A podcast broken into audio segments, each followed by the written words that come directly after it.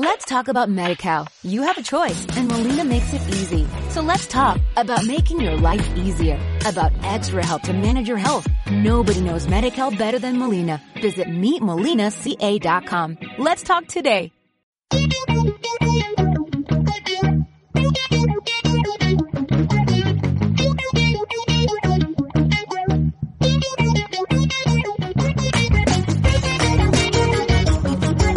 Hola, ¿qué tal? ¿Cómo estás? Te habla Alexis Rodríguez. Bienvenido, bienvenida al que oficialmente hemos numerado episodio 1, porque iniciamos con el episodio 0 de Pasión Nómada. Somos la comunidad que hace del aprendizaje la herramienta fundamental para el desarrollo integral. Pasión Nómada es para ti, que estás haciendo conciencia de que eres multipasión, multipotencial, multifuncional que tiendes a ser generalista y disfrutas de aprender cosas nuevas, descubrir nuevos intereses, desarrollar nuevas habilidades y proyectos para vivir a plenitud. El programa de hoy se lo dedicaremos al eje Aprender a Aprender y lo hemos titulado Conoce tu aproximación ideal a situaciones de aprendizaje. Recuerden que en el episodio cero hablábamos de que teníamos por decidir todavía si estaríamos abordando los tres ejes fundamentales de Pasión Nómada en cada uno de los programas como si fueran secciones o si preferiblemente utilizábamos un programa a la vez para cada una de las secciones. Y esta es la, la decisión que tomé, que fuera un programa a la vez para cada sección, porque así le podemos dedicar un poco más de tiempo y no alargamos tanto cada uno de los programas. Es importante que cada quien como aprendiz y en este caso como nómada aprenda a conocer su propia aproximación, su aproximación ideal a situaciones de aprendizaje. Vamos a iniciar con una definición operacional de aprendizaje. Aprendizaje es ganancia de saberes y competencias que generen memoria e impacten el desarrollo de la inteligencia. Es una definición sencilla, simple. La inteligencia es un constructo importante porque muchas veces se tiene como que es estática, como si fuera un monolito que no cambia, que no se desarrolla. Y autores como Raven Feuerstein, que es un psicólogo educativo israelí que desarrolló un programa llamado PEI, Programa de Enriquecimiento Instrumental y Modificabilidad Cognitiva, una de las cosas que nos enseña es que la inteligencia es modificable. Entonces, para mí, también aprender es ganar inteligencia, ganancia de saberes, ganancia de competencias, desarrollar habilidades y competencias que generan memoria, porque sin memoria entonces no hay acceso a ese cúmulo de cosas que hemos ido integrando a nuestro haber y al desarrollo de inteligencias. Así eh, defino yo, y esa es la definición operacional con la que por ahora nos quedamos en el programa acerca de lo que es aprendizaje. Desde el punto de vista de la formalidad de los contextos, podemos clasificar el aprendizaje en formal, no formal e informal. El aprendizaje formal, como su nombre lo dice, tiene que ver con instituciones que se dedican a la enseñanza, escuelas, colegios, universidades, eh, academias, institutos, y esto puede ser online o puede ser eh, offline o puede ser presencial. No formal son esos aprendizajes que hacemos en otro tipo de instituciones que no están dedicados o de, o de entornos que no están dedicados de manera formal al aprendizaje, eh, como son una empresa en la que trabajemos, a través de, recursos humanos organizan todo lo que tiene que ver con formación y capacitación, o puede ser una organización, una junta de vecinos, un club, en donde siempre se están haciendo actividades formativas. Y es un ambiente no formal, de aprendizaje. Y por último, el informal. En el informal es donde se da ese aprendizaje invisible que mencionamos en el, en el capítulo cero, ¿verdad? Se sabe que en cualquier circunstancia, en cualquier momento y en cualquier lugar podemos aprender. Y cualquier persona, la que menos esperamos en un momento determinado, se convierte en un gran maestro. A veces de aprendizajes vitales, pero otras veces de aprendizajes de otro tipo. ¿Cierto?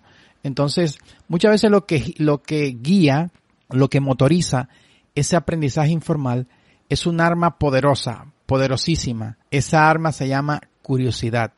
muchas veces es la curiosidad la que, la que nos guía, la que nos mueve para ir de un tema a otro, de un tópico a otro, para escuchar algo que nos llamó la atención y hacer clic con eso y anotarlo, ya sea que lo anotes en tu celular, que lo anotes en, que lo apuntes en una, en una libreta, o ya sea que te quedes con eso grabado en la memoria para recuperarlo en algún momento y dar riendas sueltas a esa curiosidad que te generó esa idea, ese término, ese planteamiento o cualquiera o cualquier otra cosa que con la que haya hecho contacto. Muchas veces esa misma curiosidad que nos hace aprender algo de manera informal, luego nos moviliza a generar un entorno más formal de aprendizaje de eso que nos generó curiosidad. Bueno, sea que el entorno sea formal, no formal, autodidacta o guiado por algún eh, instructor o por algún facilitador, hay un elemento que debe desarrollar, hay una característica que debe desarrollar todo aprendiz o todo estudiante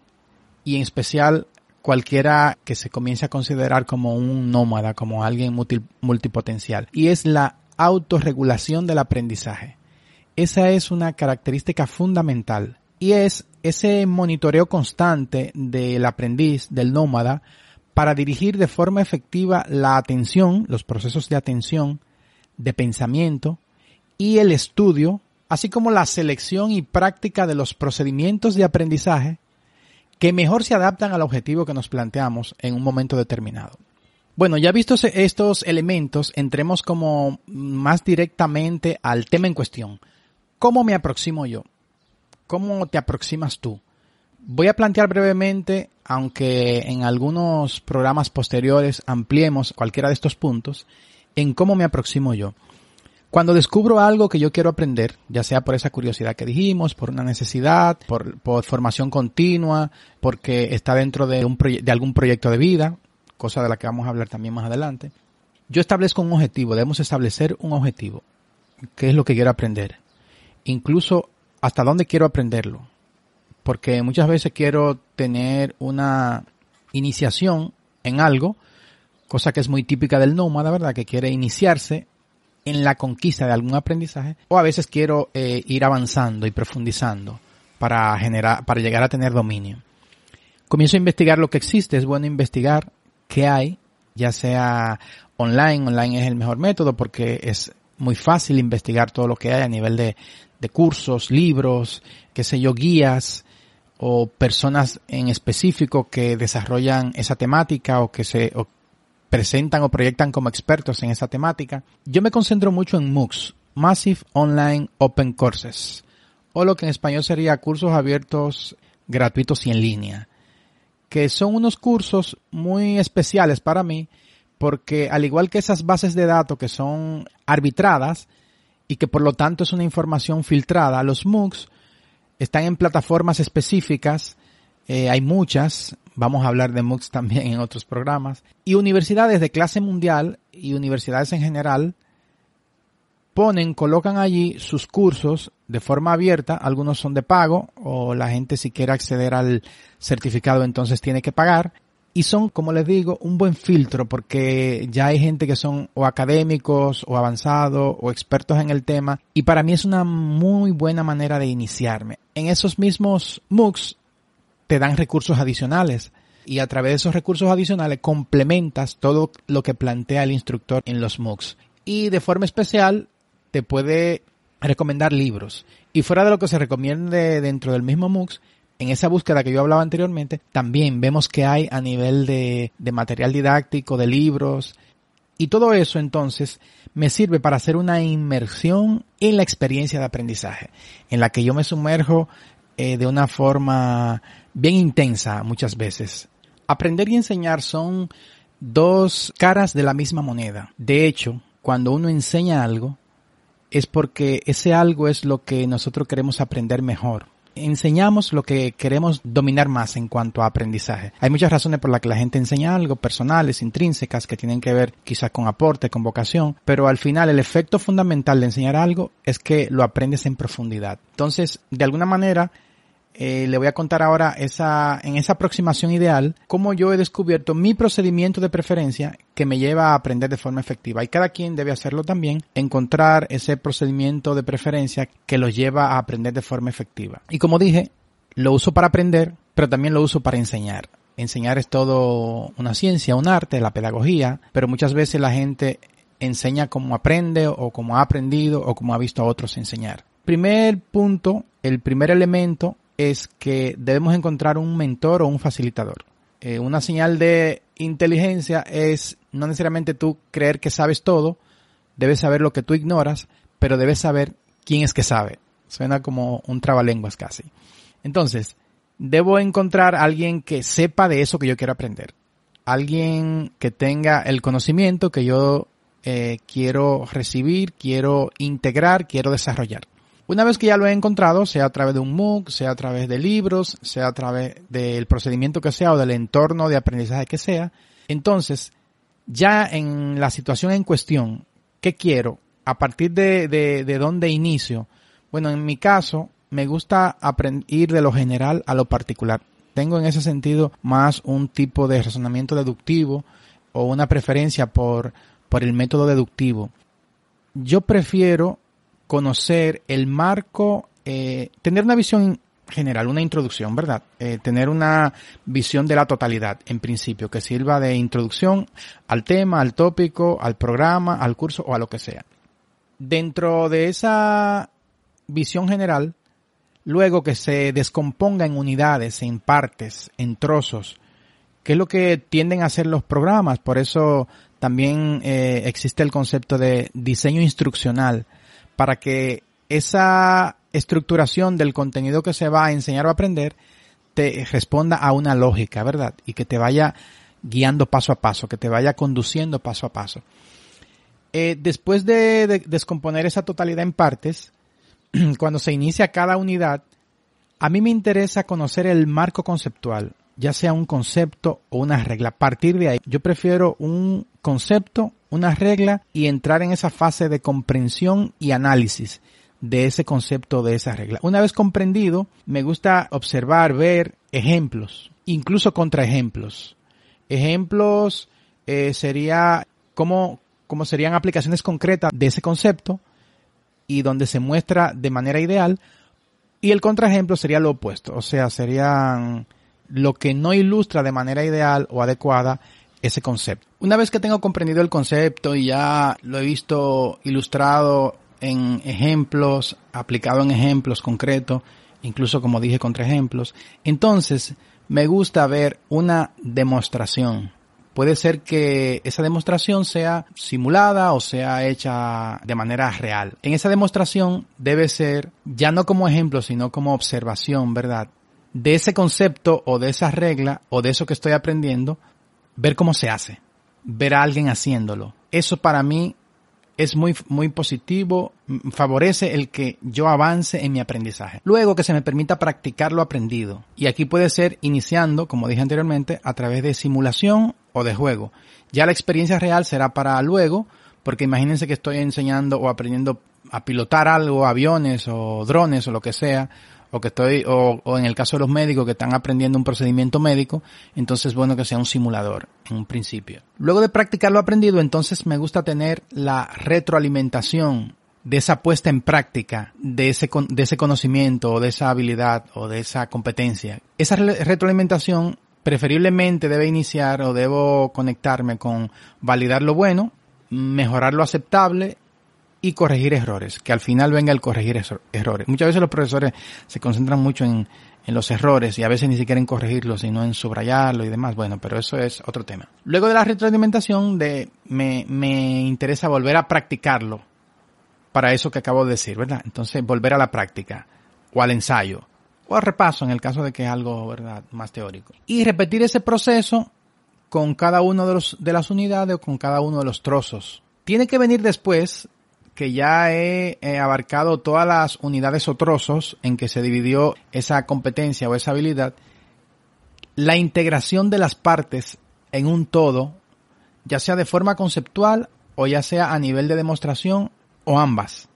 O sea, si practicamos una cosa, analizamos una cosa, luego la practicamos, analizamos una cosa, luego la practicamos y así fuimos a lo largo de un programa, entonces después, si es una competencia, tengo que verla de manera integral trabajando en una tarea concreta y comprender cómo se unen cada parte, porque el todo, como dice la, como dice la gestal, el todo es más que la suma de las partes. Entonces tengo que ver ese todo de una manera integrada.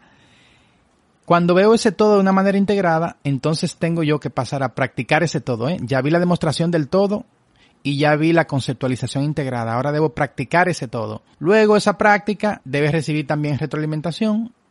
Cuando digo recibir, si es un aprendizaje autodidáctico, entonces yo tengo que yo mismo ser eh, juez y parte, o sea, yo tengo que ser el aprendiz y también tengo que ver indicadores de buenas prácticas que me permitan evaluar mi propia, aunque probablemente se pierda un poco de objetividad, tengo que ser lo más objetivo posible y evaluar mi propia práctica. Eso debe ser continuo. Esas prácticas deben ser continuas, recurrentes, hasta llegar a ser competente. Hasta llegar a ser competente, sí, en, es, en esa habilidad que estoy tratando de desarrollar o en ese conocimiento que estoy tratando de desarrollar. Entonces, podríamos poner un ejemplo concreto. Digamos que yo estoy aprendiendo psicoterapia o estoy aprendiendo eh, un instrumento musical. Entonces viene una introducción general, eh, viene dividirlo en partes, que si los acordes, que si el tono, que si las notas musicales, entonces cada una de esas son las partes. Entonces, eh, conceptualizar cada una de esas cosas, luego ver ejemplos concretos de cada una de esas cosas, luego ver demostraciones de, de, del, instrucción, del instructor o simplemente irme a demostraciones que hace gente que lo sabe hacer y luego integrar todo eso, ¿verdad? En una canción, si, si, si estamos hablando de que es de que es tocar guitarra o tocar cualquier otro, otro instrumento o en aprender un enfoque de psicoterapia en que yo eh, lo aplique con, en un roleplaying o con, o con un voluntario y ver ese todo, ¿verdad? Integrado y que luego se me dé retroalimentación de ese todo y que yo siga practicando. Y ahí son útiles los mastermind o son útiles los círculos de estudio o, o es útil tener un mentor que te dé seguimiento en cada uno de esos elementos. Y bien, esta es una forma ideal, ¿verdad?, de aproximación a situaciones de aprendizaje, eh, un procedimiento que uno llega a reconocer de que es efectivo en esas situaciones de aprendizaje. No siempre se da el ideal, no siempre es tan formal, como ya dijimos antes, pero en la medida en que yo pueda crear eh, las circunstancias para aprender de forma ideal, porque ya conozco mi sistema, porque ya conozco mi procedimiento, entonces lo hago. Eh, hasta aquí esta parte, ¿verdad?, de nuestro, nuestro tema de hoy, que es conoce tu aproximación ideal a situaciones de aprendizaje. Luego veremos otros elementos. Bien, cerremos entonces, me despido con un aforismo que forma parte de un libro que está en producción desde hace mucho tiempo, eh, esperando algo un tanto difícil de lograr, que es aceptar que está terminado. Eh, los autores, los escritores, tienen una especie como de incertidumbre, ¿verdad? De saber cuándo ya una obra está terminada. Entonces el que es Nobel en ese mundo, entonces todavía es aún peor. Hasta ahora el título de ese libro es Más que insinuaciones y como subtítulo microrelatos, haikus y aforismos. ¿Qué es un aforismo? Un aforismo, según la Real Academia de la, de la Lengua, ¿verdad? Del diccionario de la Real Academia, es una máxima o sentencia que se propone como pauta en alguna ciencia o arte. Claro, esto se extiende más allá de cualquier ciencia o arte, ¿verdad? Vamos al aforismo de, de despedida. Dice, mejor que enseñar a alguien lo que sabes es enseñarle a amar lo que enseñas y que aprenda a aprenderlo. Bueno, hasta aquí el programa de hoy. Espero que haya sido de tu utilidad. En otros programas estaremos abordando, como dijimos, otros ejes. Ya sabes que puedes encontrarnos en Evox, en iTunes, también en Spotify y que estará próximamente en nuestra página web clubnomada.com slash podcast. Ahí estará también el podcast y, una vez esté allí también estarán las notas del programa. Espero que me contactes por la vía que consideres de lugar, que hagas tus comentarios, para que compartamos también tanto tu situación ideal en cuanto a aproximación del aprendizaje, como otros temas de lo que quieras hablar. Eso ha sido todo por hoy. Hasta la próxima.